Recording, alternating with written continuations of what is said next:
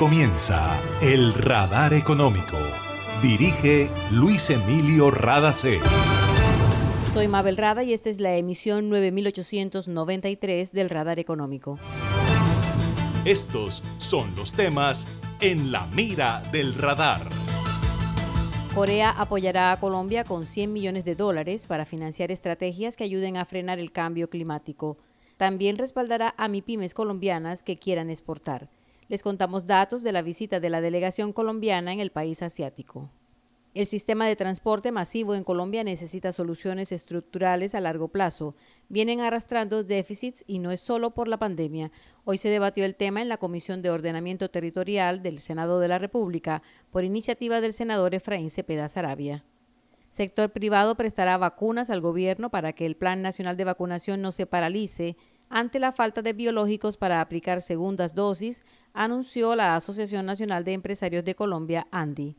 BBVA y el Servicio Nacional de Aprendizaje SENA firman alianza para capacitar a jóvenes de La Guajira, Quindío y Bolívar como técnicos en programación de software.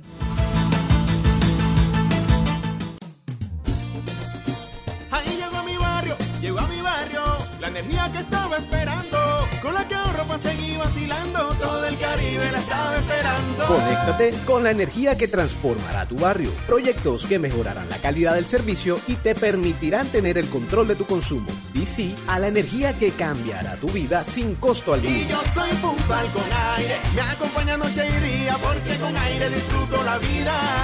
Aire. Una nueva energía se expande. Una energía que genera progreso y comodidad para la costa atlántica y el país. Somos la generadora y comercializadora de energía del Caribe, GESELCA. Y estamos aquí para entregar con firmeza la confiabilidad que la población y la industria colombiana necesitan. GESELCA, energía que construye futuro. Para acceder a los servicios de Gases del Caribe, realizar consultas o reportar escapes y emergencias, marca la línea gratuita 164 desde cualquier teléfono fijo o celular y recibe la mejor atención de nuestro personal calificado de manera oportuna y eficaz. Línea 164, disponible 24 horas los 365 días del año. También puedes marcar a la línea gratuita nacional 018-915-334. Tu línea amiga 164 de Gases del Caribe. Todo por tu bienestar. Vigilado Superintendencia de Servicios Públicos. En el radar le contamos lo que está pasando en la economía. Colombia y Corea trabajarán de la mano en protección del medio ambiente y desarrollo sostenible. El ministro de Ambiente de Colombia, Carlos Correa, dijo que se trabajará en acciones para tener mejor cooperación y mejores prácticas que ya Corea está implementando. La alianza con el país asiático traerá los siguientes beneficios protección de los recursos naturales, conservación y uso sostenible de la biodiversidad y los servicios ecosistémicos, manejo sustentable del suelo, herramientas de monitoreo de la calidad del aire, adaptación y mitigación del cambio climático, gestión de los recursos hídricos y el manejo de desechos, entre otros. El presidente de Colombia, Iván Duque, hizo el anuncio del respaldo coreano en materia de cambio climático. A través del Fondo Fiduciario de Corea en el Banco Interamericano de Desarrollo, la idea es que tengamos un financiamiento de más de 100 millones de dólares para la agenda de acción climática en Colombia. Esto es financiamiento de largo plazo a muy buenas tasas y que nos va a acompañar en la agenda de reducir en un 51% las emisiones de CO2 para el año 2030 y avanzar hacia la carbono neutralidad para el año 2050. En total, Colombia y Corea firmaron seis memorandos de entendimiento y el presidente Iván Duque resaltó el apoyo a las MIPIMES y al sector salud. Es la primera vez que Corea firma ya un eh, mecanismo de cooperación en materia de salud en la coyuntura del COVID-19 con algún país, empieza con Colombia. Se firmó también el acuerdo relacionado con el apoyo a las micro, pequeñas y medianas empresas con espíritu exportador y también como destino de la inversión coreana. Se hizo el convenio de industrias creativas, hoy estuvimos con tres de las grandes casas de industrias creativas que tiene este país y que va a tener también una gran posibilidad de abrir el mercado de series. Y me motiva mucho también ver lo que ya hoy también reiteró Hyundai y es la nueva planta de Kia que se inaugura en octubre por más de 5 millones de dólares. El presidente Iván Duque Márquez dijo que Corea y Colombia están construyendo una nueva etapa de sus relaciones con los acuerdos en comercio, tecnología y vacunas. BBVA y el Servicio Nacional de Aprendizaje SENA se aliaron para formar a jóvenes en los departamentos de La Guajira, Quindío y Bolívar como técnicos en programación de software. La primera etapa beneficiará a 30 jóvenes, mujeres, indígenas, población raizal y población vulnerable, quienes harán sus prácticas en la entidad financiera con posibilidad de vincularse laboralmente. El propósito de la alianza es aportar a la generación de empleo y brindar oportunidades de educación a poblaciones más vulnerables del país. La capacitación se hará a través del programa de formación especial empresarial del SENA y la estrategia Talento Joven de BBVA. Miguel Castellanos, director de talento del banco en Colombia, dijo que con este proyecto están innovando en la búsqueda de nuevos talentos de manera estratégica. A través de su programa de educación financiera, BBVA completará la formación aportando conocimiento en finanzas personales con talleres de ahorro, seguridad bancaria, salud financiera y ciberseguridad. Hace más de 40 años, la región caribe colombiana nos vio nacer Hoy continuamos trabajando con pasión, compromiso y visión de largo plazo para seguir impulsando el desarrollo de energías más limpias y más sostenibles para beneficio de esta región y todo el país. Porque creemos que cuidando de nuestro entorno y a las personas podemos contribuir a un mejor mañana. Promigas, energía que impulsa bienestar. Se siente la vista fresca un ambiente de armonía porque cuidamos del aire que respiras cada día y traemos la alegría que traen los viejos amigos. En familia y en tu casa siempre estaremos contigo. Las compactadoras de AAA cuidan el medio ambiente porque se mueven con gas natural vehicular. Donde estés, estamos cuidando el aire que respiras. Gases del Caribe y AAA. Vigilado Superservicios. En el radar le contamos lo que está pasando en la economía. La Comisión de Ordenamiento Territorial del Senado de la República de Colombia empezó el debate de control político para evaluar la situación de los sistemas integrados de transporte masivo. Los sistemas de transporte enfrentan un grave problema a nivel mundial y es que no son autosostenibles y siempre requieren de la inversión gubernamental para operar. Igual pasa en Colombia. A la Comisión de Ordenamiento fue invitada Luz María Zapata, directora de ASO Capitales, y así se refirió al problema de déficit que enfrentan los sistemas. En el segundo trimestre del 2021, el número de pasajeros movilizados aumentó en un 80% con respecto al 2020, eso es positivo, pero sin embargo, comparándonos con el 2019, vamos a mantener una caída de menos 50%. El déficit anual en el 2021 podría alcanzar 1.3 billones, o sea, son 2 billones del año pasado más 1.3 que estimado para este año de los sistemas estratégicos de transporte público, solamente en este momento son dos los que tenemos operativos, que es Santa Marta y Montería. La ministra de Transporte encargada, Carmen Valderrama, dijo que los problemas del sistema no tienen su origen exclusivo en la pandemia, pero durante la crisis fue necesario buscar alternativas para que no colapsaran ante la falta de pasajeros. Por eso el gobierno incluyó en el proyecto de reforma tributaria el artículo 24 para apoyar a los sistemas de transporte masivo. El artículo dice que la nación y los entes territoriales podrán establecer esquemas de cofinanciación para cubrir los déficits operacionales a raíz de la pandemia. Sin embargo, el texto del artículo menciona que el monto máximo a cofinanciar por parte del Gobierno Nacional será hasta del 50% del déficit operacional certificado por cada ente gestor del sistema de transporte masivo. En el debate que se inició en el Senado, se aclaró que es necesario modificar el texto para que el porcentaje de cofinanciación no sea menos del 50%.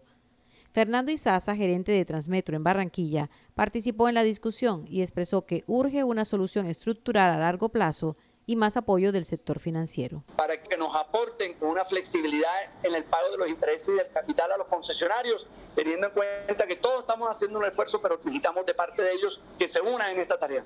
Necesitamos una solución de largo plazo teniendo en cuenta que el plan de desarrollo habla de sostenibilidad, pero sabemos que muchas de esas fuentes ya están comprometidas en los entes territoriales a, nivel eh, a largo plazo, que esa es una solución, que a nivel mundial todos los sistemas masivos son apoyados y subsidiados por los gobiernos nacionales. Por eso debemos trabajar unidos Debemos buscar esas fuentes que irrigue a los sistemas de transporte público teniendo en cuenta que es un sistema de transporte público esencial, porque así como se ha decretado que el Internet es esencial, el agua, la luz y el gas es esencial, el transporte público es, también muy importante para y es clave, sobre todo, y en estos momentos de reactivación. Por su parte, el senador Efraín Cepeda Sarabia, quien convocó el debate en la Comisión de Ordenamiento Territorial, se refirió así al tema del apoyo de los bancos. Siento desilusionarlo frente a su llamado del sector financiero del sector bancario, porque ellos solamente cuidan su bolsillo. Yo dejé una, una, una constancia en la plenaria del día de ayer en que mientras ellos incrementan sus utilidades del 20 al 21 en el 57%, 1.8 billones adicionales llegan a 491 en un esquema de microcréditos, mientras ellos captan al 3.6, colocan al 36. Esto es obsceno realmente por parte del sector financiero y por eso usted no ha encontrado eco en ellos, que a pesar de los esfuerzos del distrito de Barranquilla, eh, extendiendo la concesión, etcétera, todavía siguen con los recursos retequidos. Finalmente expresó su preocupación ante el aumento de los déficits. Porque es que los déficits se van a seguir ampliando mientras no tengamos eh, la educación presencial. Y yo creo que el sector empresarial, la virtualidad del, centro, del 100% ya no se va a volver a conseguir. Vamos a seguir acentuando estos déficits. Lo que tenemos allí en el mm, proyecto de ley de inversión social es el déficit de, de, un periodo de tiempo, pero que se sigue profundizando. Quedo con preocupaciones. La ministra encargada ha hablado de la posibilidad de modificar la ley para el senador Cepeda no hay claridad sobre el futuro de los sistemas de transporte masivo en Colombia y anunció que el debate continuará el primero de septiembre. Para ese día se espera la participación de los operadores de Transmetro. Ahí llegó mi barrio, llegó a mi barrio, energía que estaba esperando, con la que ahorro para seguir vacilando, todo el Caribe la estaba esperando. Conéctate con la energía que transformará tu barrio. Proyectos que mejorarán la calidad del servicio y te permitirán tener el control de tu consumo. Y sí a la energía que cambiará tu vida sin costo alguno. Y yo soy puntual con aire, me acompaña noche y día, porque con aire disfruto la vida. Aire. Imagina la historia que estaríamos contando si en este aislamiento las centrales de generación de energía se hubieran detenido. ¿Qué sería de nosotros ante la oscuridad y la desconexión? ¿Has agradecido tener funcionando todo lo que necesitas para estar cómodo en tu casa? En GESELCA trabajamos sin parar para que Colombia no se apague y la energía que hace bien siga iluminando la esperanza de todo un país. Estamos contigo. GESELCA, energía que hace bien. Está escuchando el radar económico.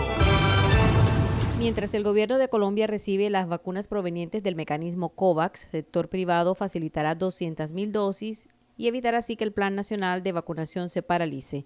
El anuncio lo hizo el presidente de la Asociación Nacional de Empresarios de Colombia, Bruce McMaster, quien explicó que las dosis serán entregadas en calidad de préstamo.